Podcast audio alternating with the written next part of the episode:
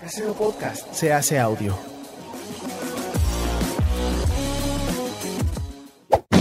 ¡Chavos, banda! Este programa es patrocinado por ustedes mismos. Si quieren apoyar nuestro proyecto, lo pueden hacer por medio de Patreon en patreon.com diagonal herejes el podcast.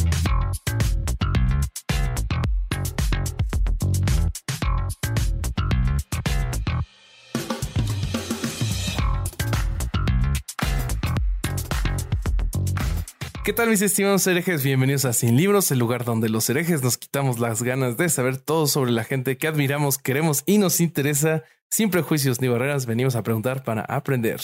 Eh, ¿Cómo están muchachos? Eh, estoy muy muy contento de estar en otra gran entrevista con otra persona que admiramos muchísimo, eh, que pensamos que es de lo mejor que tiene la comedia mexicana para ofrecer. Eh, pero antes de presentarlo, les presento a mis coanfitriones, hermanos y amigos, Alejandro El Vasco Vázquez Aspelicueta. Empezamos, empecemos por ti. Cuéntame cómo estás y por qué estás vestido como uno de los padrinos mágicos. Te fuiste demasiado joven para mi gusto la referencia, no la tengo mucho. Como que, Pregúntale a tus chicos si, te estás sacando años, Roberto, me parece, con esas referencias que estás tirando. Eh, mira, estoy eh, vestido así eh, y muchas gracias por presentarme y por notarlo todas las semanas, porque tengo dos motivos, como siempre. el primero es que hoy tenemos de invitado al mejor comediante salido de la ciudad oficial de herejes el podcast, y no me importa que vos estés en la Ciudad de México, el mejor comediante salido de la ciudad oficial de herejes el podcast, Tampico, Tamaulipas. Entonces eso ya es motivo suficiente, pero además, además es un maestro de comediantes, de lo cual quiero hablar mucho, y no solo es un maestro de comediantes, sino que es maestro de una amiga de herejes el podcast, tu reemplazante ideal, la señorita Lorx, y eso ya es suficiente para que yo lo reciba como corresponde al invitado de hoy. Claro, claro. Un saludo para Lorx, ya que estamos. Eh, sí, sí, o sea, ya se, ya se notaba que aquí había una conspiración, que Tampico está conquistando este podcast, que en un, en un inicio empezó en Ciudad de México, pero bueno, ya me están quitando el control con cada invitado tan pequeño que tenemos. Pero bueno, no pasa nada. Eh, Tampico tiene mucho que ofrecer y aquí lo vamos a ver. Les presento entonces a nuestro otro coanfitrión, el tigre Toño de este desayuno no tan nutritivo que se llama Herejes el Podcast. ¿Cómo estás, Cosario Alejandro Durán?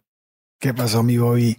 Muy bien, cabrón. Este, fíjate que cuando, cuando pienso en Tampico, en el invitado, digo, oye, Qué lugar tan chiquito, tan pico y cuántas personas tan importantes hemos conocido, ¿no? Y, este, y sabemos que, que, han brillado y que andan ahí en, la farándula y que andan este, haciendo cosas súper interesantes. Porque, pues, quien no haya ido a Tampico, Tampico es muy chiquito. Entonces, para tanta gente que anda, que anda por ahí haciendo cosas como tan interesantes y tan trascendentes, pues me gusta, me gusta. Sí, sí, totalmente de acuerdo. Y bueno, lleguemos, llegamos a lo bueno. Les presento a nuestro invitado de hoy. Eh, es un increíble invitado, uno de los comediantes más reconocidos de la escena, como ya lo dijo Vasco. Eh, me atrevería a decir que es comediante de comediantes, porque sí es muy apreciado. Ya lo hemos ha sido mencionado en otras de las entrevistas que hemos hecho. Por ejemplo, Lolo de Leyendas Legendarias nos habló muy bien de, de él. Eh, y bueno, además es actor y guionista. Les presento a Nicho Peñavera. ¿Cómo estás, Nicho? Ah, muy bien, muy bien. Pues oye, cuánta flor te decía. claro, no mereces menos y que nadie te diga lo contrario. Muy amable. No, yo también me lo digo a diario. Eso. Eh, pues sí, este, lo que pasa es que yo creo que primero en esta cuestión de la lucha por la popularidad en redes sociales, lo cual se veía reflejado como que mientras más seguidores, más este, más reconocido eras como comediante y no como alguien que simplemente era más popular en redes sociales. Sí, sí, sí, claro. Este, creo que mi carrera empezó mucho con el reconocimiento de mis compañeros, de mis iguales y después ya por parte del público. Entonces está chido. Qué bueno, qué bueno. Sí, este, y justo eh, si quieres ya para entrar en esta eh, platiquita, tú empezaste ya que una vez que algunos ya estaban muy establecidos, ¿no? Leí por ahí que, que eh, tú eh, te interesó la comedia por Sofía, Niña de Rivera, ¿no? Así es, sí, yo empecé en esta etapa donde el barco apenas estaba zarpando, por así decir. Ya después los que vinieron tenían que llegar en lancha o nadando, pero pues alcancé a treparme. Este, después de que ya Pelón Gomis, este, Sofía y algunos otros pequeños colectivos también, como de con Adriana Chávez, el y Talavera, este, Carlos Escalante, eh, ya llevaban un ratillo. También había otros comediantes como Rubias, Pablo Araiza, Gon Curiel, este, los están, están dopados, este, y varios. Y entonces yo vi un video de Sofía de Comedy Central en YouTube y de ahí me agarré y dije, yo puedo hacer esto. Yo ni siquiera sabía, no sabía lo que era stand-up. ¿Cómo es tu vida antes del stand-up, Nicho? No, pues mi vida era trabajar en una oficina como gerente de operaciones después de ya haber trabajado en varios puestos de marketing sin haber terminado la carrera, pero afortunadamente siempre creyeron que la tenía terminada. Y entonces este, yo los hacía. y en ese inter me puse a ver estos videos y dije, yo lo puedo hacer. Me fui la semana siguiente a un micrófono abierto, que es donde probamos materiales comediantes. Era un micrófono abierto en un festival LGBT en un bar que se llamaba El Viking, que ya no existe, acá por Metro Sonora en Ciudad de México.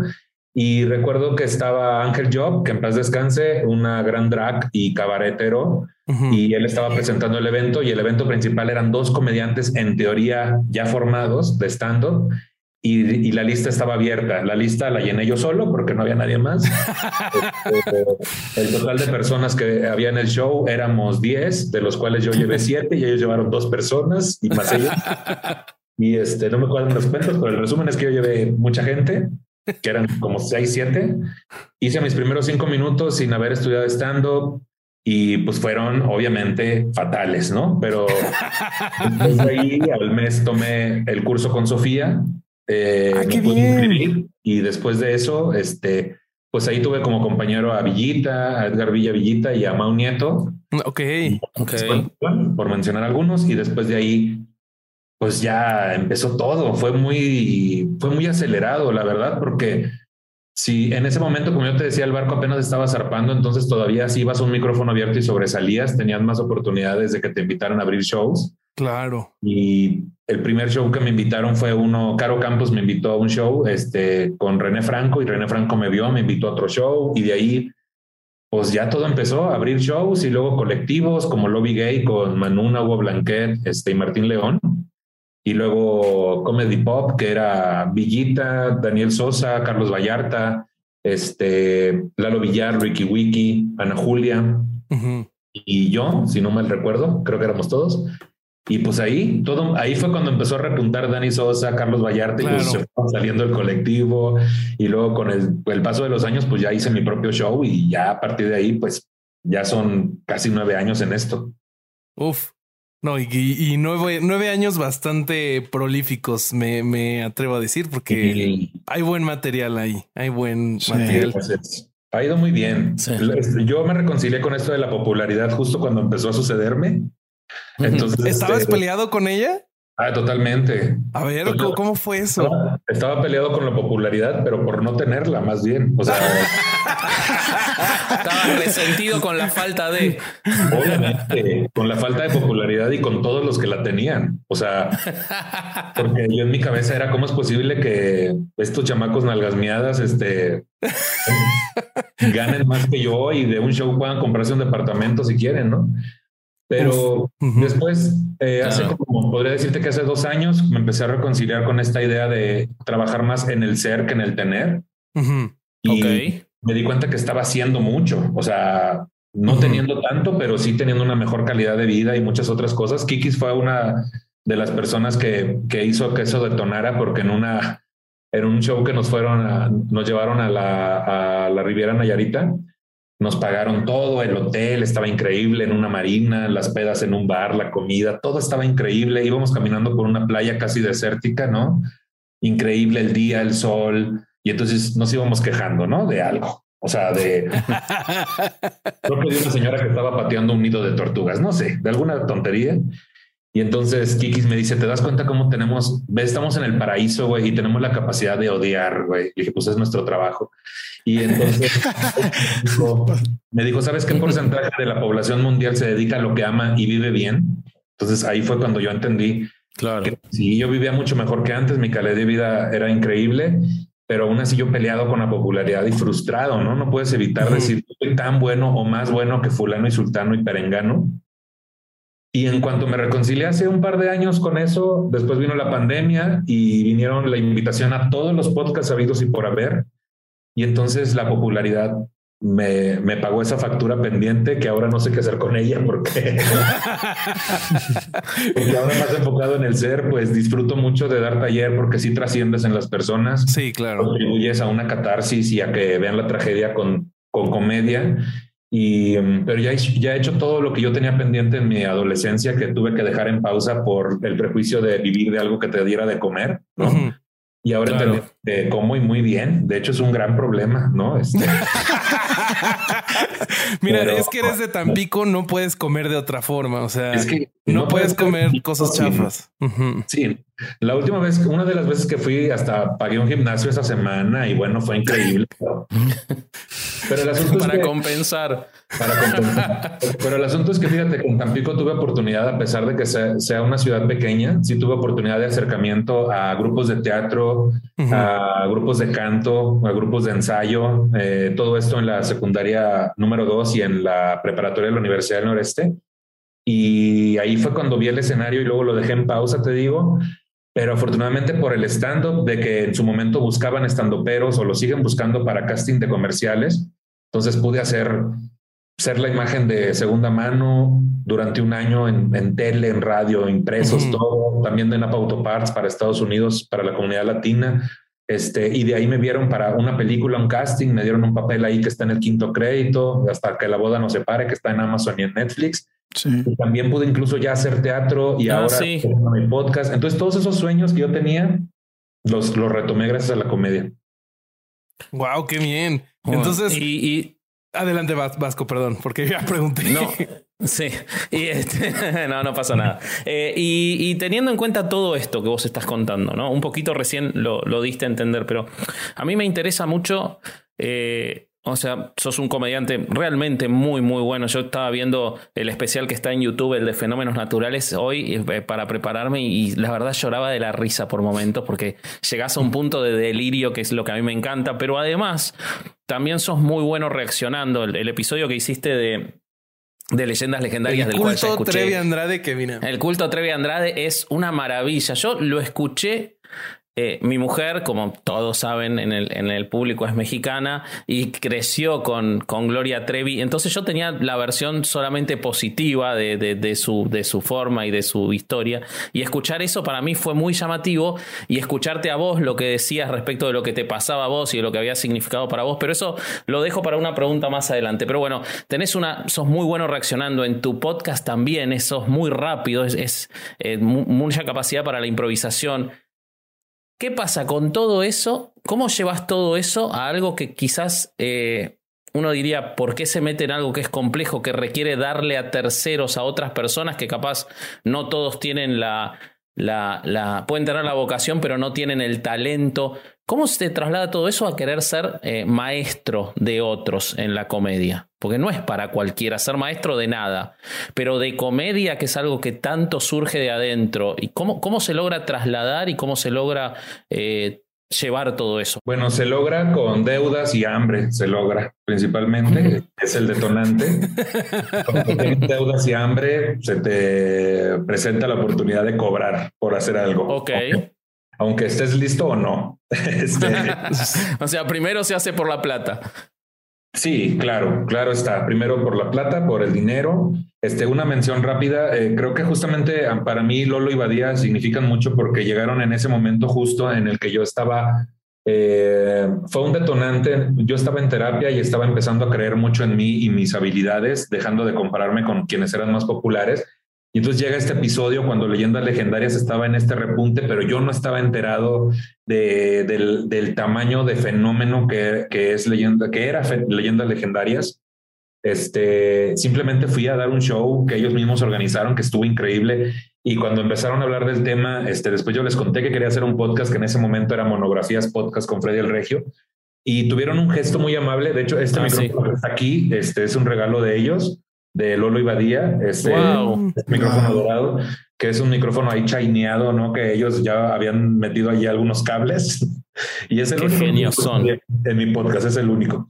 Entonces, simbólicamente me dieron la palabra, por así decir, y, y los huevos que me dio Badía, que son este recuerdo de, de allá de, es una piedra que, que está en el desierto y tú la mojas y huele a arena tal cual.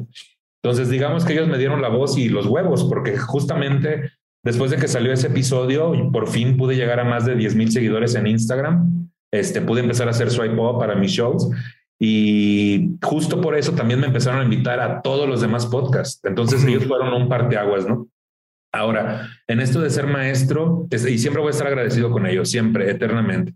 Y en esto de ser maestro, eh, sí, primero la necesidad, no te voy a mentir, empiezas a dar cursos, empiezas a estructurar, a investigar y a tomar los cursos que has tomado. O sea, para hacer un pequeño resumen, yo he tomado el de Sofía de stand-up, tres de impro con el Chaparro, Mm. dos de clown, uno con Artus Chávez y uno con Chula de clown, este, otro más de impro con Aaron Alonso y cursos de guion con el tío Robert y con Raquel Aedo.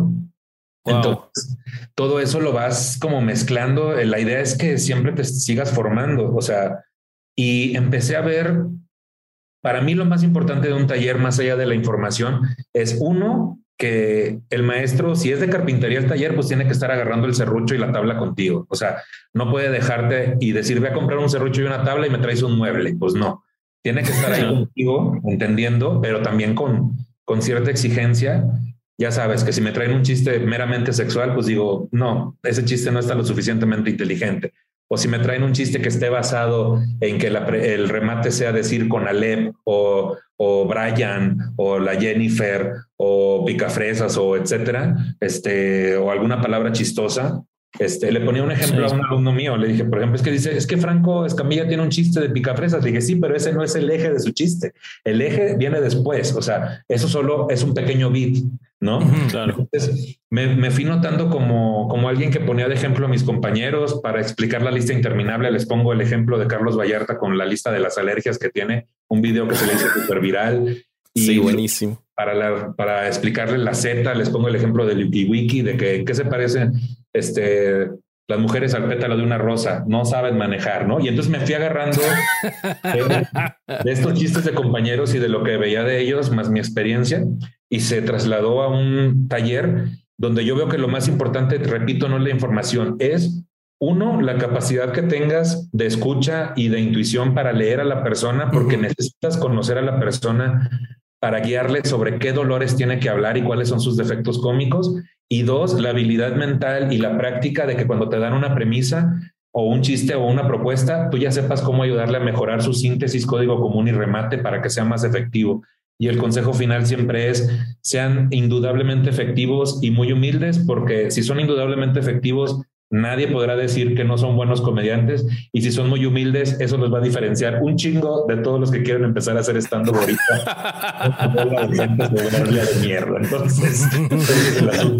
Ese es el eje de por ahí va. Y se volvió algo que empezó como necesidad y después se trasladó a algo que me satisfacía mucho en cuanto a, a, a mi necesidad de alimentar más el ser que el tener. Y estoy feliz con eso, aunque si me preguntas, claro que a veces me harto, ¿no? O sea, Claro. les, les mando el meme de ya no quiero ser maestra, ¿no? O sea, pero sigue habiendo hambre de, de tener y de ser y pues seguiré dándolo mientras pueda y, y la gente siga queriéndolo tomar. Y te pasa, te pasa en todas las. eh, siempre aparecen esos que vos decís, este va a ser buen comediante. Sí, Siempre hay. sí, Qué siempre, bueno. Siempre hay y siempre está el otro lado también, claro. Sí, lógico. El otro lado es más esperable, ¿no? Pero este, el, el- Estadísticamente es más alto. Claro. Y, Claro, y sí, por sí. eso también hay que evitar lo que hace, lo que yo he escuchado que hacen otros maestros, que es este asunto de eres lo máximo el comediante que México esperaba, porque luego salen del taller y al mes tienen un show de una hora o incluso a los meses ya quieren dar taller y dices, no te has llevado tampoco, ¿verdad? Entonces, pues Bueno, pero caen por su propio peso, me imagino, ¿no? Después. Caen, por su propio que nadie se inscribe. Entonces, este. Pues sí. Exactamente. qué duro. Oye, oye, Nicho, en, en, en, temas de Nicho, hablaste con el tío Robert sobre la depresión en uno de los episodios. Y este, y bueno, no, no, no, no voy a hablar ahorita de la depresión, sino que en ese episodio, tío Robert dijo que este, le estaba platicando que lo más complicado para un comediante es su primer año que porque el primer año empezabas a pedir este oportunidades, empezabas a este pues a construir lo que lo que querías hacer, ¿no? Y que eso pues en todos los trabajos pues es difícil porque pues nadie te reconoce nada, ¿no? Pues, no eres nadie. Entonces, este, ¿cómo te fue? ¿Cómo te sentiste tú ese primer año? ¿Cómo fue para ti?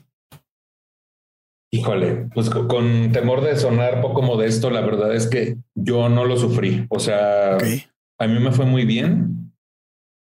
Sí, sí te he de decir que me iba muy bien en todos los micrófonos abiertos. Te puedo hablar de más del 90% de las veces que yo me subía, me iba muy bien, lo cual hacía que yo no tuviera que pedirle chichi a nadie. O sea, me invitaban tal cual. Claro. Este, Ya cuando me invitó Sofía, para mí fue una certificación increíble porque ella misma dijo, si veo que son efectivos y la andan armando, les voy a invitar. Entonces, yo empecé mucho como abridor de shows de Sofía. Este, en shows con René Franco, como abridor de Daniel Sosa, este, y en colectivos, ¿no? Eh, creo que mi consejo para la gente que tiene ese temor, primero sí hay que ser muy objetivo, ¿no? Porque luego uno piensa que le está yendo increíble y el público dice otra cosa, ¿no?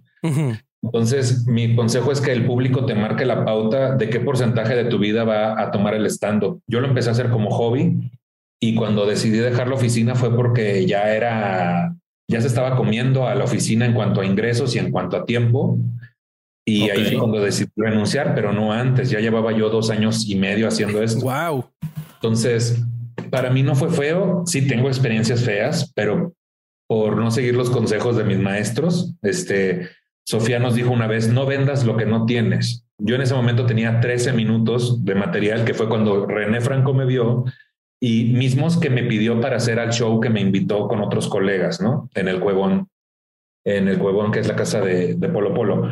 Pero una vez me hablaron de la casa de los comediantes, oye, vente viernes y sábado a hacer 45 minutos cada día. Yo dije que sí, porque me iban a pagar. Y vos tenías 13. Yo tenía 13, porque me, iban a pagar, me iban a pagar en ese entonces mil pesos y para mí era como mil pesos. Entonces, este, acepté. Fueron las peores noches de mi vida Horrible, horrible, es horrible. Este, el, el, host, que era un comediante de la vieja escuela, me tuvo una hora fue afuera de la casa de los comediantes regañándome, porque aparte él odiaba a las pero no entendía por qué estaban tomando lugar en su lugar, ¿no? Entonces, sí me arrepiento de cosas, pero yo lo viví muy bien, fue emoción tras emoción y, y decidir dedicarme a esto a los años. Pero sí, mucha gente luego dice, ah, lo sufrí, lo estoy sufriendo mucho. Pues claro, si renunciaste después de tomar el taller a tu oficina y no tienes ingresos y no te invitan a abrir shows y, y, te das cuenta que la cagaste, pues claro que sufres. Este, sí. Pero sí es verdad algo de lo que dice el tío. Este sí es, esa, esta carrera es de resistencia, pero no de tiempo, sino anímicamente, ¿no? Muchas, muchas cosas. Y hay gente bien mala leche que te dice de todo. Entonces, eso es lo complicado. Sí, justo este, platicando con Lolo, este, pues vimos que, que de repente la, la, mm, el medio puede ser medio, como dicen en inglés, cutthroat, ¿no? Así de, de matar o morir, este, muchas envidias, a veces mala leche, pero pues de repente también mucha buena onda, que pues supongo que gente como Sofía que te mostró Daniel Sosa y demás. Sí, con Sofía la gente la tiene como, ay Sofía, qué, qué payasa y ha de ser bien especial y esa idea tiene mucha gente, pero yo te puedo decir que tengo un recuerdo de cuando yo me corrieron de un trabajo que tenía, que después conseguí a los dos meses trabajo, pero me corrieron de ese trabajo. Yo llevaba como dos años ya haciendo stand-up y, dimos show en un lugar pequeñito eh, que se llamaba El Rec, aquí en la Condesa, en Ciudad de México. Y creo que Sofía habrá sacado ese día, o sea, cuando Sofía todavía no llenaba estos teatros y todo lo que es Sofía ahora. Pues yo recuerdo que sacó poco dinero no sé cuánto habrá sido, si cuatro mil o tres mil, una cosa así. Y yo le platiqué en el camerino que me habían corrido, entonces me dijo, tómalo como una señal de ya dedicarte esto al 100%. Y entonces, este, afuera del lugar me, me dio casi toda su paga, casi toda su paga me la dio y me dijo, este, tómalo como una señal de que ya te motives y te dediques a esto porque eres muy bueno. Y me lo dio, nos dimos un abrazo rapidísimo y nos fuimos cada quien fingiendo nuestras ganas de llorar, yo creo. Entonces, sigue siendo Sofía, ¿no? Ella es de una imagen, pues es fuerte. Entonces, em, creo que sí, así como hay esas partes, sí también obviamente están las partes de es que le copió la rutina a fulano y es que Nicho este, tiene un chiste de sultano y luego de repente ya ves tu rutina que le hace un payasito en Coyacán, ¿no? Que también hacía estando, pero nos iba a ver a shows y luego se fusilaba rutinas. No. problemas con productores, yo tengo malas experiencias. Comedy Central me ha dado mucho, pero gente en particular que tenía que ver, no del canal, pero sí de los que conseguían los talentos, pues alguna vez, no sé, mi papá en una operación de cinco horas y a mí no me llegaba, no llegaba el llamado de que yo no quedé esa temporada. Y después me habló Iván Juárez y me dijo, claro que quedaste, güey, aquí está tu nombre. dije, pues no me han mandado correo. Y después el día de la grabación se me acerca un pelado babotas grandote que no me acuerdo el nombre, nunca me acuerdo el nombre. Y me dijo, yo soy el que no te mandé el correo porque a mí no me gusta lo que haces, pero... A la madre. Pero si a ellos les gusta, pues Y me lo dijo dos horas antes de grabar. Esa misma persona, eh, cuando abrí el show en el Condesa para Freddy el Regio y Chaparro Salazar para su especial de una hora de Comedy Central, yo estaba tranquilito viendo el escenario, preparándome antes de que llegara la gente. Y es algo que casi siempre hago, ¿no? Visualizarme en el escenario. Y llegó esta misma persona y me dijo, pues ¿a quién se la chupaste? Que le vas a abrir el show a dos personas, eres el único. Y a, Freddy, a Chaparro o a los dos, ¿no? Pues, pues Qué nefasto, por favor. No, nomás me quedó contestarle, no se la chupé a nadie, güey, soy muy bueno en lo que hago, por eso me invitaron. Y este, siempre se me olvida el nombre y me dan unas ganas de acordarme y no me acuerdo. Sí, me, me da risa eso porque lo contaste en, en otro, en otro programa eh, y tampoco te acordás el nombre. Creo que con Alex Quiroz. Y a mí me dio la sensación de que lo, lo borraste porque no existe. O sea, no, no, o sea, esa persona no existe. Es, es un Así mueble. de poco importante es. ese Exactamente. ese Entonces. Y es que me que- ser. Que no te acuerdes el nombre me parece maravilloso, porque cabrón, no existe. cabrón. No, me existe el tarado este. Eso me, parece que, me pareció genial cuando lo, te vi y me parece genial ahora que lo estás contando. Sí, Pero- siempre pasa, porque son tres personas, es Leo, Iván y, Y el tarado. persona. Y A Leo no lo conozco, pero un súper saludo a Iván Juárez, que es bien buena onda. Leo e Iván, conmigo todo ha sido increíble, me han tratado increíble, siempre me jalan a proyectos, pero este tercer personaje no me acuerdo. Y ya, ya la historia esta terminó en una fiesta después de- para celebrar este, la grabación, que fue la fiesta ya en el 139, y Freddy el Regio fue quien se las... Yo no le quise decir nada a mis compañeros, me vieron raro, pero esa noche fue increíble para mí, lo hice muy bien, la verdad, abriendo el show, pero yo no quería contarles hasta que ellos terminaran de presentarse porque pues era su noche. Y ya Ujú. cuando le conté a Freddy, él directamente fue con esta persona y me, y me habló a mí me dijo, haz de cuenta que era mi papá. A Y ver, ven, ¿te dijo esto?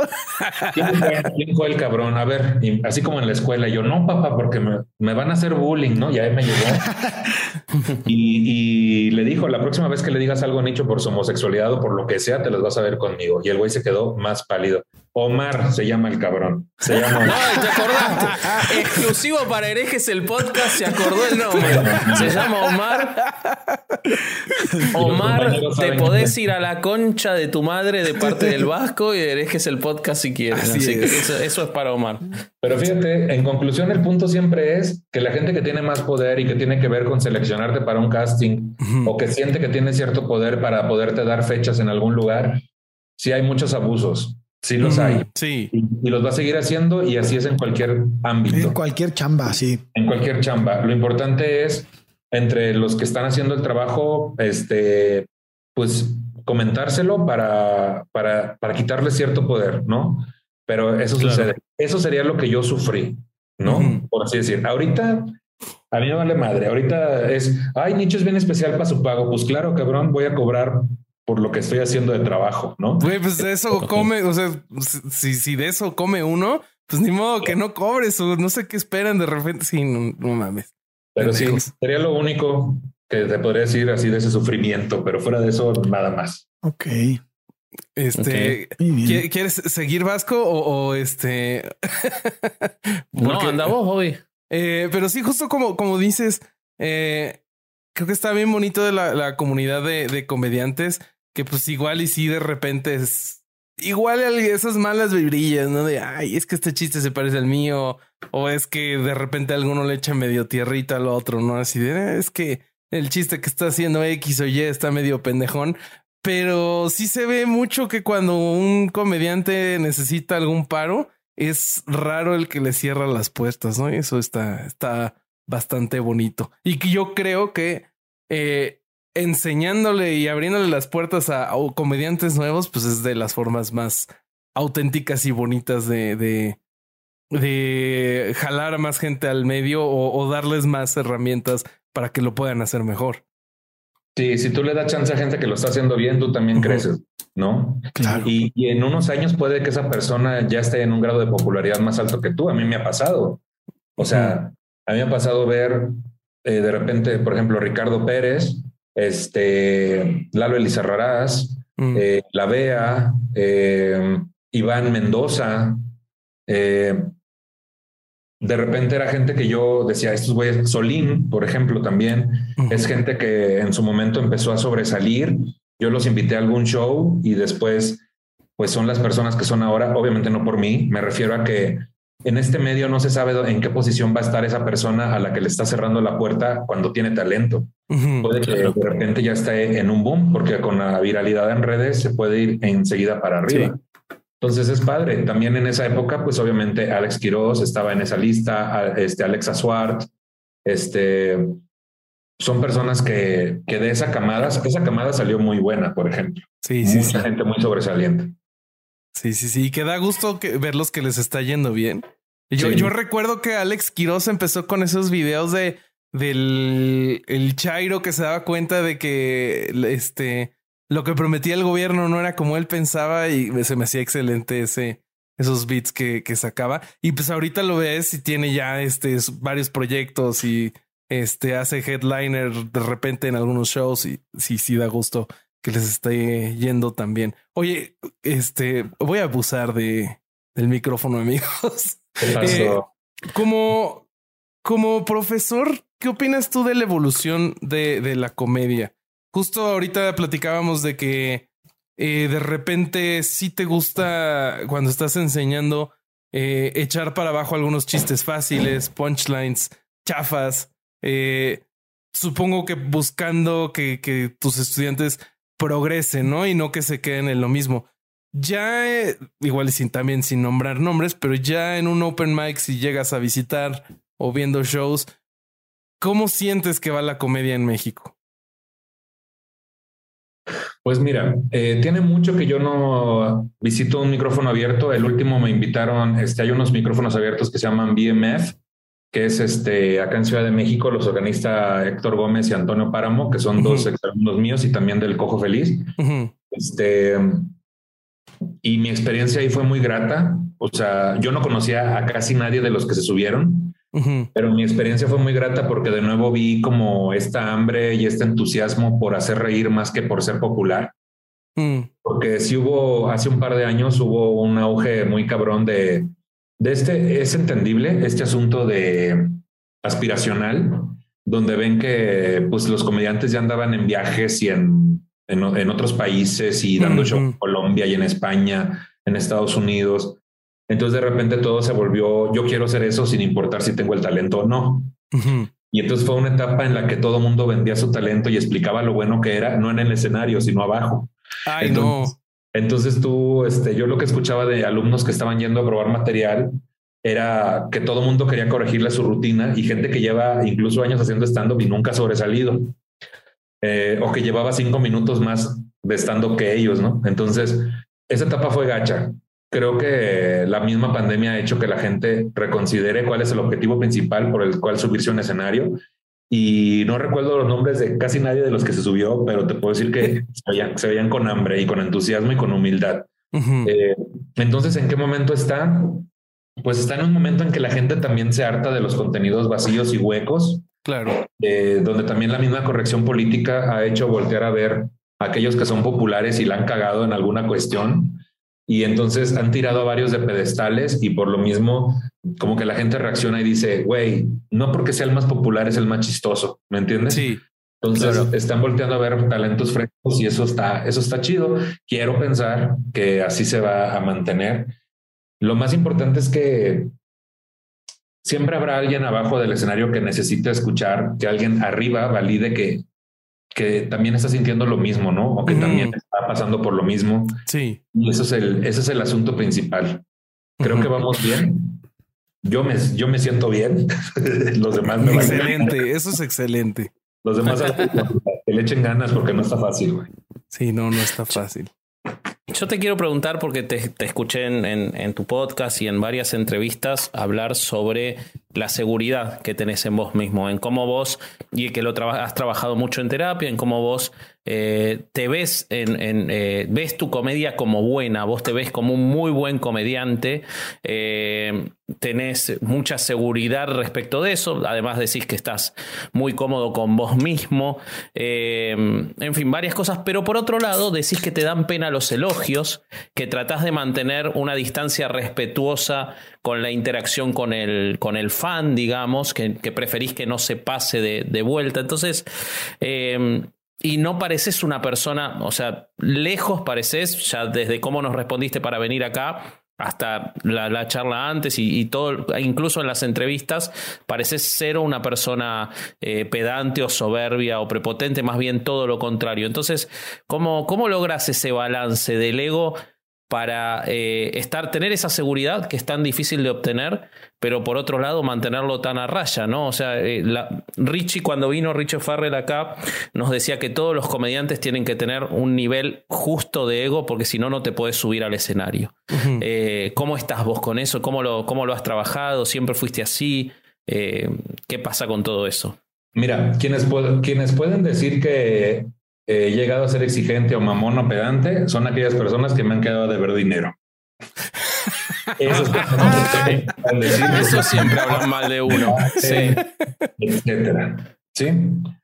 Creo que en mi caso, justo llegué en ese momento preciso al stand-up y justo el no ser tan popular al principio me ayudó a ver muy de cerca eh, justamente ese exceso de ego de muchos compañeros compañeros a quienes yo les abrí el show, compañeros que algunos siguen siendo mis amigos y otros no, eh, compañeros que bien pudieron darme la mano y no lo hicieron y prefirieron darle la mano al que le vendía drogas, al que se iba de pedo con ellos, al que le hacía reír durante el viaje, este, a quien tenía la misma edad, por ejemplo. Entonces, yo tengo muy claro eh, cómo fue su proceso de perder el piso muy cabrón. También hay una cuestión, yo tengo 40 años, empecé en esto hace 9, 8 años, entonces ya estaba en cierta madurez también y yo sé lo que cuestan las cosas, o sea, yo vengo de una cuna bastante, eh, no, digamos que tuve lo necesario para ser la persona que soy, pero sí había momentos de austeridad y de escasez. Entonces, ver, ver cómo a ellos se les... Todos tenemos cierto nivel de, de aumento de ego, claro, cuando nos empieza a ir mejor, pero verlos a ellos, cómo se ponían y cómo se comportaban, sobre todo con compañeros que no estaban en ese nivel, creo que me sirvió mucho para no querer replicarlos, ¿no? Este, creo que eso es lo que yo hago y también cuando me pasa, pues sí me doy cuenta, sí me doy cuenta, ¿no? Y digo, a ver, este es un complejo, este es una cuestión de, es un complejo de inferioridad y ahorita estoy pasándome de lanza entonces lo que hago también es tratar de no contestar ningún tweet antes de almorzar. Gran estrategia. Una estrategia que les recomiendo. Este. Sí funciona, muchachos. Sí funciona. Claro. Me imagino que era peor cuando estabas bajando, cuando estabas en la dieta que bajaste como 27 kilos, ¿no? En ese momento estabas de mal humor siempre. No, no, no. Es una cosa, bueno. No, no, me mandes un mensaje de, me puedes mandar un audio felicitando a mi marido, pero puedes decir, ay, los odio o chiquechi. No, no soy tu payaso, no soy tu gato, güey. este, no, no puedo, pero felicítamelo. Ay, qué mamón eres, eres un arrogante. Ah, pues claro, soy tu payachito, güey, aquí estoy a tu servicio. Entonces de repente, sí, sí hay momentos que uno no debe contestar de cierta forma, pero también la gente, mira, yo siempre he pensado siempre que salían estos videos de que es que Yuri contestó bien mamón hace 10, 15 años, ¿no? O este fulana de tal, otra, pues es que también los, la gente es bien imprudente, güey. O sea, y no quiere decir que todos, pero entiendo perfecto porque cuando mientras más gente te siga, más estadística hay de que alguien diga que mamón se portó porque no me quiso dar sexo oral saliendo del show. No sé, güey. O sea, por decir algo. algo, genérico, algo que le pasa a varios. Este, oye, no voy a poder ir a tu show, este, pero ¿dónde te puedo ver? Porque viniste a mi ciudad a tomarnos una foto. Ah, sí, permíteme ahorita, este. Déjame cambio mi, mi checkout del hotel para irte a ver. Este, claro, güey, porque no vayan a decir que soy mamón, güey, ¿no? Este, o un pendejo ahora que fui a Mexicali, este, en la fila para las fotos. Oye, pero en la foto puedo salir agarrándote una nalga. Sí, ya sabes, yo soy aquí tu prostituta, güey. sí, sí. No, no mames. Por, por, 250 pesos, ¿qué más ocupas? ¿Qué más necesitas? ¿No? Te reír una hora, ahora qué más, ¿no? Que es que, que yo entiendo también son momentos. Yo antes le hacía mucha burla a Mau Nieto, siempre le hago carrilla de que él hacía historias de que no me estén escribiendo a mí si ya no hay boletos ya parece que a Tarantino le van a escribir si ya no hay boletos en el cine para una película y no sé qué. Y, entonces yo le contesté, puta, güey, de verdad, güey, quiero tus problemas, güey. O sea, de verdad.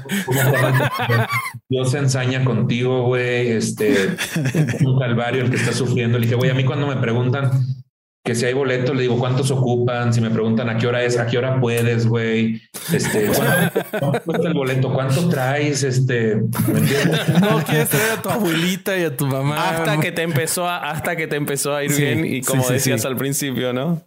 Sí, pero, pero sigue pasando, güey. Ahorita tengo un show en Texcoco, no he vendido un solo boleto, güey. Estoy que me cago, pero también ya aprendí a relajarme, o sea. No, gente de Texcoco, hay, hay show de cuándo es. Sí, sí, sí. Ya, ya va. Ah, no, sí. En precisamente ahorita sería, sería ahorita. Ah, bueno, en este. Uy. Hoy termina esto, que esto sale al mediodía y se van al show. Si no lo sacaron antes. Eh, no, mira, escúchame. Para hoy ya va a estar vendido, entonces. para hoy ya va a estar vendido, entonces hoy le van a estar escribiendo a Nicho. Nicho, no te voy a poder ir a ver a tu show en Texcoco, pero ¿dónde te puedo ver para agarrarte una nalga en una foto? Exactamente. Eso es lo que va a pasar. Sí, si no consiguen entradas para el show de nicho, se las piden a Mau Nieto. Le escriben a Mau Nieto para preguntarle cómo conseguir entradas para el show de nicho. Sí, creo que la muchas gracias. A, mí, a, mí me gustó mucho sobre lo que estás diciendo, una, una, una, reflexión que hiciste en alguna de las entrevistas en la que decías, el público tiene que darse cuenta que no le debemos todo, no, mm. trabaja, no, no, no les debemos todo a ellos. O sea, y eso, vos sabes que estoy justo nosotros que estamos por suerte creciendo, y el otro día lo discutía con mi mujer que me decía, vos estás siendo muy inocente en que te llegan los mensajes, los estás contestando todos, va a haber un momento en el que no vas a poder o vas a poner un muchas gracias y alguien te va a decir algo malo y tenés que saberlo eso. Entonces cuando te escuché en esa entrevista diciendo eso, me cerró esa idea que me estaba dando ella. Me pareció muy, muy inteligente tener, tratar de tener eso presente. Sí, hay que, hay que ser amable porque sí nos debemos mucho a la gente que nos sigue, pero al mismo tiempo lo estamos pagando con el empeño en nuestro trabajo y nuestros contenidos. ¿Cuántos contenidos gratuitos no hemos hecho durante toda la pandemia?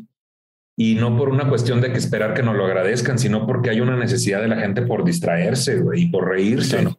Y porque también uno necesita hacer esos contenidos para sentirse útil y validado como comediante. Eh, bien lo decía el tío Robert, este, el comediante es el único y el artista es el único que busca este asunto del aplauso, porque, estamos, porque estamos de cierta manera rotos y sí, el aplauso nos alimenta mucho nuestra autoestima y seguridad. Por eso es obvio que en una dosis muy alta, pues se vuelve una adicción y uno reaccione como, pues como con un síndrome de abstinencia, ¿no? O sea, pero si es una línea muy delgada. Yo mentiría si te digo sin que no he sido egocentrista o que no me he portado mamón con alguien, te mentiría. Este, pero sí también lo tengo muy claro cuándo ha sido y se siente muy mal. Y pues no nos queda de otra. Ahorita pues uno agradece, a veces anda, uno de mejor humor, pero es que a veces te escriben unas cosas que dices, es que no es posible, no comprendo es que se nos olvida que hay gente que está malita de su cabeza, que tiene acceso a internet. Se nos olvida. Nicho, ¿contestas todo, Nicho? Casi todo, casi todo. Casi todo. O sea, cuando es acoso sexual, pues no, ¿verdad? O sea, sí, no, no mames, no. Bueno, depende, no es cierto, no, nada. ¿Sabes por qué? Porque pues es un personaje. O sea, a mí Sofía me dio un consejo cuando tomé el taller y me dijo en sus redes sociales no pueden ser más que un comediante. O sea, no puedes agarrar tu red social para decir, hola, me quiero matar hoy. Pues no, ¿verdad? O sea, este, de cierta manera, que a la gente también ya le gusta mucho lo orgánico, que les muestres cómo vives tu día a día y todo lo demás. Y es padre que se sientan parte de tu vida, pero justamente lo malo es que hay gente que sí se siente parte de tu vida y que cree que puede bromear contigo sobre algunas cosas que ni tú bromeas con tus amigos, güey. Entonces, un momento, no me conoces, güey. Recordemos que no me conoces, ¿no? Claro. Oye, dicho, este, yo quiero preguntarte cómo fue, cómo fue tu, tu, este, pues el tiempo que viviste en Tampico tu primera vez te, ibas a decir yo. Pues mira. Hablando de, preguntas incómodas. no, es cierto. Este, yo pues, quiero saber. Lo que pasa es que Durán es el que te mandaba el acoso sexual por mensajes. Entonces, como le acabas de decir que no lo puede hacer más, ahora lo hace en el programa. Momento. Claro, claro, ya me tiene bloqueado. Me tiene bloqueado en Instagram esa hora. Adiós. no, fíjate que yo siempre pensé que, que Tampico era una ciudad con personas muy abiertas. Eh, después me fui a vivir a San Luis y dije, ok, aquí sí hay personas muy cerradas, pero, pero luego que me fui a Ciudad de México, me di cuenta de lo lejos que estamos en Tampico de ser personas abiertas. Este, me di cuenta de que la sociedad en realidad es una sociedad bastante cerrada y que, bueno, eso, fue mi percepción. Y que en los tiempos en los que yo estuve allá, la comunidad LGBT es súper, súper este, maltratada. Me tocó verlo muchas veces. Este, yo quiero saber cómo, cómo fue para ti la sociedad tan pequeña, cómo fue ese, ese momento en el que estuviste ahí, porque bueno, eh, creo que fue cuando estás, te estás, fue muy chico, ¿no? Cuando estás construyéndote a mismo. ¿En qué te sirvió estar ahí? Y en qué no te sirvió y en qué te y, y, lo que no te sirvió, cómo te ayudó para crecer, no después. Ok, bueno, mira, yo creo que gran clave de eso, de lo que a mí me tocó vivir, es mi familia. O sea, mi papá se enteró hasta muchos años después. Yo salí del closet justo un año antes de salir de Tampico y salí del closet con mi mamá, que es una persona muy abierta. Eh, ella tiene una ideología sobre la vida de... Es la, es la, persona con la que tú llegas y tiene la palabra adecuada para ti. Tiene el consejo adecuado para ti. Siempre fue muy abierta, siempre en cuanto a temas sexuales, Em, en cuanto a temas de lo que uno deseaba y no. Eh, y eso lo trasladó pues a mis hermanas. Y entonces cuando yo salí del closet, sí, no te miento, en algún momento el tema principal era cómo se sentía mi mamá. Mm, entonces la gente era mis primas, mis tíos, era cómo se siente ella más que cómo me sentía yo. Claro. Eh, después hubo una etapa donde, pues, yo sí recuerdo desde niño a mí no que me hayan dado discriminación, pero yo lo, yo lo que veía con gente que era posiblemente más, más afeminada o lo que la, la sociedad considera como afeminado, este, pues sí había un pedo muy feo, güey. O sea, yo recuerdo mucho subirme a un microbús y venía al lado mío un, un, chico travesti, supongo que travesti, no sé si era una chica trans en algún proceso, pero se notaba que iba amaneciendo ella del antro, ¿no? Entonces venía ahí yo recuerdo las miradas de la gente, también que amanecía gente muerta, ¿no? En el canal de la cortadura de repente por cuestiones de homofobia. Este, toda la fecha no puedes ver a dos hombres de la mano o a dos mujeres en Tampico. Si te das cuenta si hay una pareja o no, pero no los ves expresando su cariño, ¿no? Eh, pero te puedo decir que hay ciudades que están mucho peor también. Sí, seguro. También está peor. O sea, y, y viviendo en una burbuja como es la Ciudad de México, se nos olvida esa burbuja de privilegios, que incluso aquí también sigue siendo peligroso. Yo iba de la mano con mi güey por la zona rosa y nos gritaron pinches putos, ¿no? O sea, eh, y eso tiene dos años. Entonces, eh, es un asunto, ¿cómo te diré? Yo he hablado mucho del tema. Lo que te puedo decir es que qué hueva cambiar un homofóbico Eh, dos, ¿qué, ¿qué hueva ocupar tu tiempo para eso? Mejor ocúpalo para tú mejorar como persona. Eh, hay que vivir la vida lo más libremente posible, pero entender en dónde estás parado y dónde estás parada, porque si no lo haces, eres muy inconsciente. O sea, yo lo he dicho varias veces, ninguna cebra pasa en medio de una manada de leones hambrientos, güey. Y esos leones hambrientos es gente que tiene muchos pedos y complejos y prejuicios que ha decidido no resolver. Y su forma más práctica de hacerlo es proyectarlos hacia alguien más. Y nosotros somos un tiro al blanco. Cualquier parte del sistema que haya sido sistemáticamente oprimida, somos un tiro al blanco y un tiro, somos una diana gigantesca, güey. Y la gente huevona de atenderse. Y se empieza más fácil levantar una piedra eh, y dañar a esa viana, ¿no? Entonces, el deber ser no va a ser, no nos va a tocar verlo. Si hay un avance, pero yo recuerdo a Tampico con mucho cariño. No recuerdo esta historia, o sea, no soy la veneno este, siendo golpeada en su ciudad natal. Eh, por lo mismo digo, hay lugar, hay gente que le va mucho peor. No es consuelo, pero sí mentiría si te digo que sufrí discriminación por parte de la sociedad tan pequeña. Eh, Ahora, por ejemplo, después de estar engatada de vatos en, un ambiente que la gente considera, muchos lo consideran misógino y homofóbico, y sí, tienen razón en muchas cosas, pero, pero justo son los espacios donde tenemos que estar, porque si vamos a estar en un espacio totalmente controlado y lindo y todo es perfecto y es una burbuja, pues claro, safe zone. Es una zona, este, es una zona segura. Entonces, este, yo te puedo decir que hablando con Franco, con Checo Mejorado, con con varios en sus podcasts, de sus contenidos.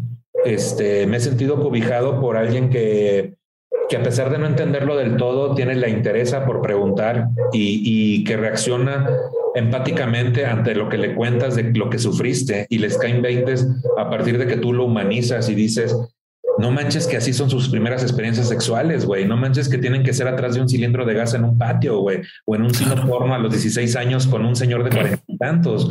O en un motel de paso con alguien que se aprovecha de que son menores de edad. O, ¿sabes? Entonces, existimos, existimos. Y el hecho de que estemos en los canales de televisión y haciendo comedia ya es un acto de resistencia, bien lo dice Pablo Morán. El estar aquí ya es un acto de resistencia. Y como me dijo Ray alguna vez en un episodio de justamente de un streaming de Sincroniza la Tómpara de Chichis para la banda, me dijo, güey, somos lo que hubiéramos querido ver en televisión a nuestra edad, güey, de chavitos. Totalmente. Entonces, totalmente. avances hay. Yo también, por haber estado engatada, pues cuánta gente de Tampico no me reconoce y no me escribe. y, y el tema gay nunca sale, nunca sale al diálogo, güey, ¿no? O sea, nunca es un... Recientemente fui con compañeros de la prepa y sí salió el tema, ¿no? Y de repente pues sí se da uno cuenta de que no están, en cuanto a información, no está uno tan avanzado, ¿no? Por ejemplo, el tema fue este, hablando de Tampico, fue, es que ya viste que hay un escándalo en la prepa de la UNE porque unas chavas denunciaron a unos maestros y el video se hizo viral porque están las chavas en el patio gritándole y están todas las morras y el maestro se pone bien agresivo y no sé qué, y se hizo viral el video. Qué poca madre, porque ya terminaron con la carrera de ese vato y que ah, cabrón. Y entonces, y son de esas morras que incluso van a, van a la marcha gay en México y todo. Entonces, cuando dijeron eso, fue un compañero que yo quiero mucho y le dije, oye, me pendejo. tú, tú, tú, tú, para darle gravedad a lo mal que están estas muchachas, añadiste, son de esas que van a la marcha gay. O sea, ¿es en serio, cabrón? O sea, no mames. Entonces, este, sí, fue el ojo de lado, güey. Entonces entiendo perfectamente tu punto de de cómo me fue, pero yo te podría decir que me fue bien. Sí te podría decir también que reconozco que posiblemente mi forma de ser, que es más heteronormada, como lo consideran heteronormado, pues pudo ser un mecanismo de defensa, güey, a lo mejor inconsciente. No sí, sé. totalmente. No, no me refería nada más a ese punto. O sea, ese, a ese punto qué chingón que lo tocaste, porque no, no, no sabía que me ibas a contestar nada más por ese lado. Está con madre. Pero a lo, a lo que yo también, yo lo que yo me topé fue que dije, en Tampico nunca me pude haber llegado a cuestionar tantas cosas que me cuestiono hoy. Como persona, en, en, cuanto a creencias, en cuanto a tu vida, en cuanto a la heteronormatividad, en cuanto a la homofobia, todo lo que dijiste ahorita. Sí, este, a mí me ha pasado de ir a Tampico de visita y llevar, o sea, mi forma de ser y el ateísmo y todo eso, y siendo de afuera y, notar una resistencia fuertísima. Pero, de, hasta de no querer hablar del tema, como si estuviera hablando de algo ilegal. Eh, eso sí me ha pasado. Con, gente que quiero muchísimo, gente que es amorosa y que no me va a dar vuelta la cara. No quieren hablar el asunto en particular. Este es el podcast que va a hacer que, que, dejemos de ser este el podcast oficial de Tampico. No, no, no, no, no, no, Pero, pero fíjate, este, el, el, el, punto, vengo llegando de Tampico, el fin pasado estaba allá. Y este, y, me pasó que un amigo que yo quiero muchísimo me dijo, güey, vente a la casa, güey, vamos a, echar cotorreo, vamos a platicar. Este, y pues tenemos 20 años no vernos, ah, pues órale, vamos y estábamos platicando y pues salió el tema del podcast y nuestro podcast es pues de ateísmo, ¿no? Y de, y de cosas de ese tipo, ¿no? De, cuestionarse absolutamente todo. Y entonces empezamos a hablar de la fidelidad y luego empezamos a hablar de la, de, la heteronormatividad. Y finalmente yo, yo traté de enlazar las ideas a cómo tenían un sustento religioso que no estábamos abordando. Y cuando yo dije eso, él dijo, a ver, no, tiempo, de religión no, no vamos a hablar. Y yo, pues es que si no hablamos de ese punto, estamos hablando de, nada y de todo. O sea, tienes que aterrizar de dónde vienen las cosas y qué es lo que ha hecho que la cultura esté como esté para entender por qué hacemos lo que hacemos. Mm. Entonces, eso es a lo que yo, mi pregunta iba como dirigida a eso. ¿Cómo? Porque yo veo que tienes un podcast donde si bien dices en tu inicio, aquí no, no, no, no, no te lo tomes en serio. Si quieres algo muy serio, estás en ese lugar, pero al final te terminas cuestionando muchísimas cosas y, y empiezas a tocar temas que son temas que en otros lados podrían ser temas tabú. Y, y, te interesa eso, o sea, te interesa conocer la opinión de las demás personas respecto a esos temas. No sé si esto fue una construcción que tuviste y es la, consecuencia que de lo que eres hoy. Puede ser muy probablemente que no eras así antes. Pero yo cuando estuve en Tampico y cuando, cuando salí de Tampico, porque pues Tampico es un ejemplo. Estoy hablando de cualquier persona que vive en un pueblo chico en México. O sea, cuando sales de ese lugar, te vas a, las ciudades grandes, empiezas a tener una, una concepción de dónde vienes y empiezas a darte cuenta que realmente estabas viviendo. Y cuando llegas y ves a la gente que toda su vida ha estado ahí, que nunca ha salido, das cuenta cómo piensa. Y, te y, no porque lo que piensen esté mal, sino porque es como hasta cierto punto tienen límites muy, muy, muy, este, muy, muy, marcados, muy delimitados. Entonces, a, ti, ¿cómo te fue con eso? Es el ¿Cómo lo ves? ¿Cómo ves ahora eso? Ahora en, todo lo que haces, en tu comedia, en tu, en, tus podcasts, en todo lo que estás haciendo ahora. Pues bueno, o sea, primero obviamente viajar ilustra un chingo. Viajar te ilustra porque justamente tienes la oportunidad de conocer otros sistemas. Cada ciudad tiene su sistema, aunque el mismo país tiene un sistema pareciera muy definido. Sí varía eh, de ciudad a ciudad qué, qué tanto cambia el sistema. Regularmente cuando vas a otra zona donde tú no eres, la gente con la que convives es gente que también no pertenece tanto al sistema, porque son los que sí están abiertos a convivir con gente que viene de otros lugares, ¿no? O sea, si es un sistema muy marcado, yo te puedo decir que yo cuando vivía en Tampico, yo dije, ah, pues este, eh, en este estatus social nací y en este estatus me voy a morir, güey. O sea, en este nivel socioeconómico nací y en este me voy a morir, esta va a ser mi vida eh, si es una ciudad muy católica, considero. Este, sí, todos, las, todos los eventos tienen que ver con eso. Hubo, cuando yo estaba joven, adolescente, eh, comenzó a ser también muy notable la presencia cristiana, ¿no? Yo estuve en grupos cristianos y acudía a la iglesia y bailaba y me desmayaba y luego me iba al antro gay, ¿no? Bueno. Ahí fueron tus primeras dotes actorales. Eso fue tu primer contacto con el escenario, entonces. Realmente sí me sugestionaba, güey, y sí me tiraba. Yo me sentía culpable por ser homosexual. Ah, era. Claro, claro. claro. Y entonces me llevaron compañeros de la prepa, este, de que no, que yo, ya ves que te llevan luego con engaños a los retiros y bueno, hasta parece, este, parece que son de esta gente que anda juntando para crédito compartamos, ¿no? Te llevan ahí, vente.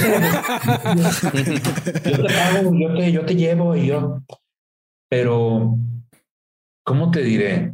pasó todo muy rápido. Yo creo que yo me di cuenta de mi homosexualidad por ahí de los 15 años, pero yo según ya enamorado de una muchacha y luego a los 17 de otra y no lo tenía claro, pero al mismo tiempo ya iba a lugares clandestinos como vapores, cines porno, a tener experiencias sexuales con gente mayor que yo. Y entonces fue raro, güey, porque yo ya sabía, pero no sabía. Entonces hice fue documentarme. Salgo de ahí, me vengo a, a Cuernavaca, eh, varios años, como 10 años, con mi familia, mi mamá y mi hermana. Y ahí fue algo similar también, fíjate, o sea, pero creo que lo que empezó a cambiar todo fue que entré a un trabajo a Costco y había dos personas que, bueno, varias personas que hasta la fecha son de mis mejores amigas, este, eh, eh, Paola, Paula, Azucena, este, ellas que también por consecuencia conocí a Sofi, que son amigas de esa época, y pues Paola y Paula eran pareja en ese momento, y para mí fue como, un momento, ¿qué está sucediendo? O sea, esto, o sea, si hay parejas, o sea, no todo es sexo clandestino, no todo es, ¿sabes? Creo que ahí me empezó a entrar la cabeza. Mm. Este, llegué a un antro gay y las vi vestidas iguales y le dije, ¿qué hacen aquí? Por lo mismo que tú y ya nos abrazamos y hasta la fecha somos muy buenos amigos. Azucena, que es una chica heterosexual que me ha tratado increíble y siempre me dice, ¿qué pasa, Mantón? Y así. Entonces, ahí en Cuernavaca empecé a descubrir que la homosexualidad no tenía por qué ser algo clandestino y malo, güey, pero en Tampico solo lo viví de esa forma. Mm. Sí.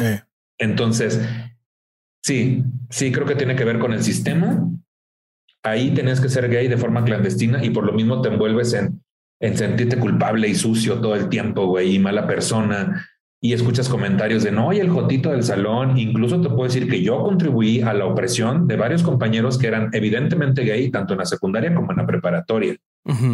Sí, o sea, y, lo hacía con la convicción de que ni siquiera sabía por qué. O sea, no era porque ser gay está mal, sino porque su comportamiento hacía que yo me proyectara en ellos como algo no me relacionen con ellos y yo era duro con ellos, ¿sabes? Y les hice bullying y era culero con ellos y no toleraba que me voltearan a ver. Entonces, por eso entiendo mucho ahora con empatía. No se trata de que al homofóbico decirle chinga a tu madre, muérete. No, algo trae esa persona y trae maletas ahí. Y no quiere decir que sea gay.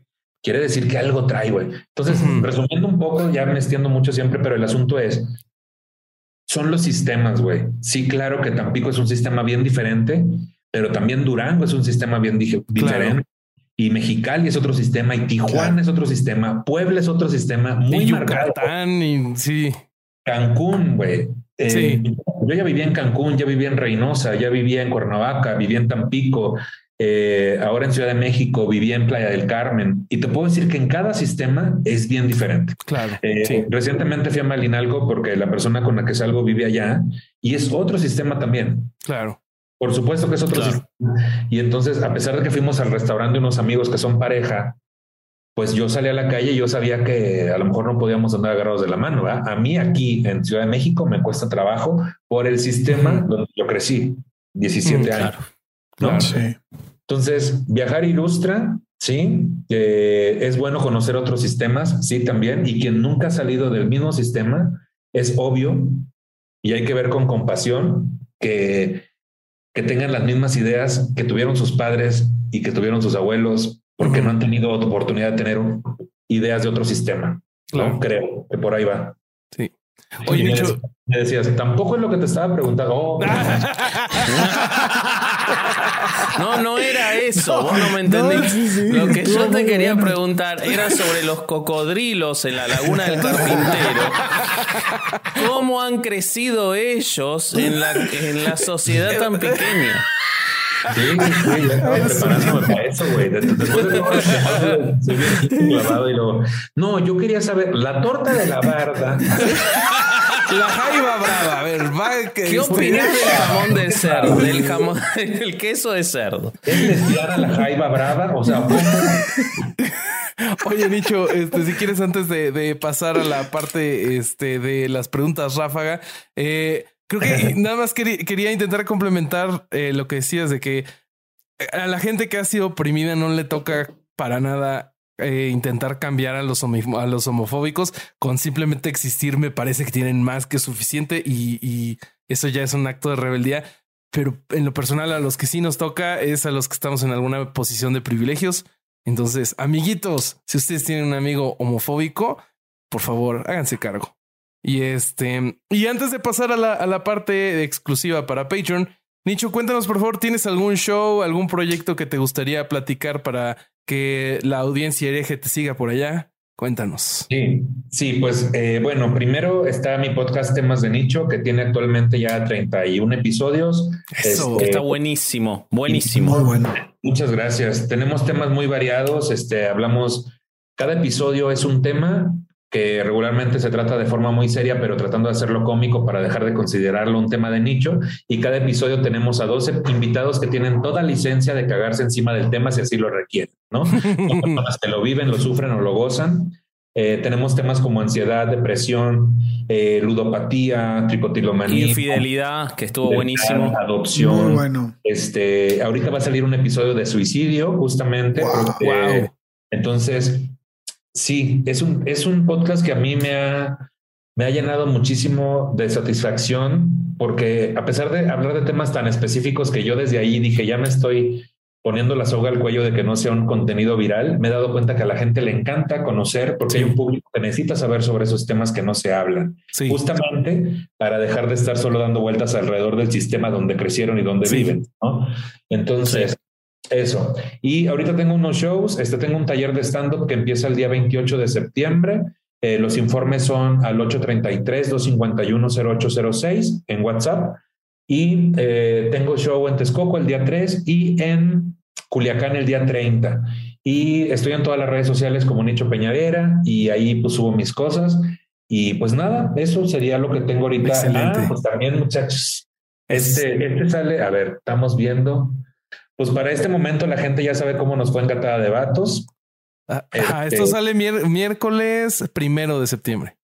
Ya sabe cómo nos fue en la final mundial. Entonces, este, pues nada, recomendarles que por favor vean Gatada de Vatos y sigan a todos los comediantes que están ahí. Se pueden llevar grandes sorpresas. Este, yo soy muy, muy fan de que la gente busque otra comedia, no solo los que están en Netflix, no solo los que están en, en boca de todos no saben cuánto talento hay en nuestro país. Uh -huh. este, por favor, consuman y no se cierren solo a lo que fulanito le recomendó y lo que todo el mundo hace. No sea borrego, vaya usted y busque su persona favorita con la que más se identifique. Entonces, y véanlos en vivo porque es una experiencia completamente diferente. Así es. Entonces vaya usted y vea a Pa Monstruo y sígala y vea usted a Ibarreche haciendo stand-up. Y si no los conoce, vea usted a Freddy el Regio, Chaparro Salazar, obviamente a Pati Vaselis, a la Kikis, que es lo máximo, Ana Julia. Hay gente aquí más popular que otra de las que estoy diciendo, pero, pero anímese a ver estando de otro tipo y uh -huh. no nada más de que, ay, este, la maestra y mi mamá y, y hacer voz de, voz de, mamá y ya con eso, no.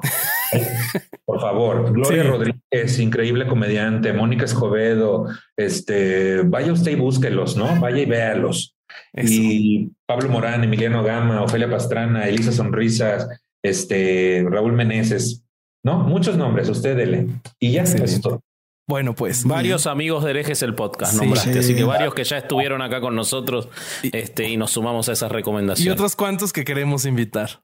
Exacto. Sí, claro, bueno, pues entonces vámonos con las preguntas ráfaga, amigos. Por lo pronto Pero logramos. Para, a Ale le quedó, a Ale le quedó una duda sobre el tema de Tampico. Capaz se sí, lo puede aclarar. La torta de la barra. ¿Cómo? ¿Qué le pones a la torta de la barda? La torta de la barda lleva pan, chorizo y homosexualidad y es ah, eso. Muy bien. Bueno, pues ahora sí vámonos a la sección exclusiva. Por lo pronto logramos otro miércoles sacar adelante un programa sin haber tocado los libros. Hasta la próxima.